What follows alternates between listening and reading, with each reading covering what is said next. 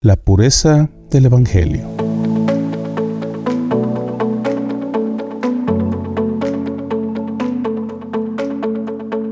Uno de los retos más grandes, o mejor dicho, uno de los temores más grandes que personalmente tengo como pastor, o mejor dicho, como comunicador cristiano, es al momento de compartir y enseñar la palabra de Dios frente a las personas. Este es mi temor, cometer un error.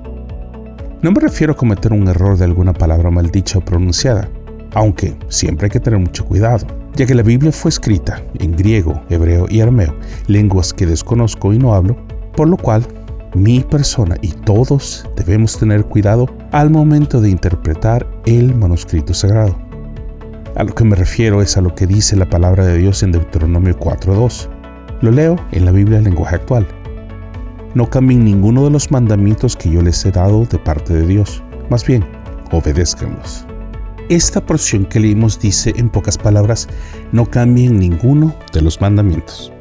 De esta porción podemos extraer dos principios fundamentales y, sobre todo, que ningún predicador o comunicador cristiano debe olvidar al momento de compartir la palabra de Dios, ya que de todo lo que decimos daremos cuenta delante de Dios. Número 1. Está prohibido por Dios mismo cambiar los principios de la palabra que Él mismo le dio a los hombres a través de las generaciones. Esto se confirma durante el transcurso de toda la Biblia. Número 2. Los estatutos, mandamientos o reglas, como usted quiera llamarlos, fueron dados por Dios como resultado de su amor a nosotros, ya que al igual que nosotros mismos vivimos o establecemos para nuestras vidas reglas con el único propósito de protegernos y cuidarnos. ¿Pero de quién? Bueno, la verdad es que de nosotros y nosotros mismos. Igualmente, Dios estableció un grupo de reglas llamadas mandamientos con el único propósito de protegernos igualmente a nosotros de nosotros mismos. Segunda de Timoteo, el apóstol Pablo dice así en el capítulo 2, versículo 16 al 17, lo leo en la nueva traducción viviente y dice así.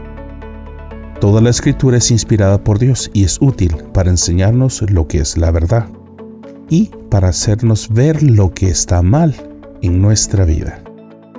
Nos corrige cuando estamos equivocados y nos enseña a hacer lo correcto. Dios lo usa para preparar y capacitar a su pueblo para que haga toda buena obra.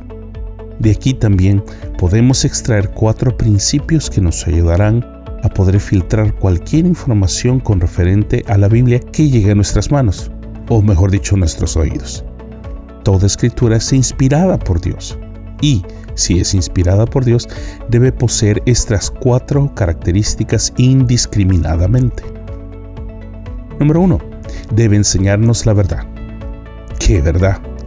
La verdad de Dios, no la nuestra, no nuestro punto de vista, sino que debe enseñarnos lo que Dios quiere para nosotros.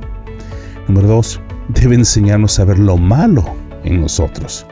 Es decir, la Biblia nos debe ayudar cada día a ser una mejor versión de nosotros mismos, pero no para nuestro propio beneficio, sino para el beneficio del plan de Dios nos enseña que nosotros somos los culpables de los problemas que enfrentamos y que Dios ocupa aún esos errores y debilidades para beneficio de su plan.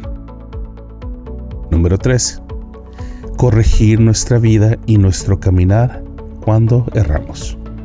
La Biblia es arbitraria y directa, ya que cada vez que escuchamos y estudiamos la palabra, debemos estar seguros de que Dios corregirá nuestro camino y Él nos ayudará a que caminemos rectos en lo que hacemos, ya que todos los días debemos batallar con nuestra naturaleza caída. Debemos también a su vez buscar caminar rectamente delante de Dios en todo nuestro accionar. Y número 4, nos debe enseñar a hacer lo correcto.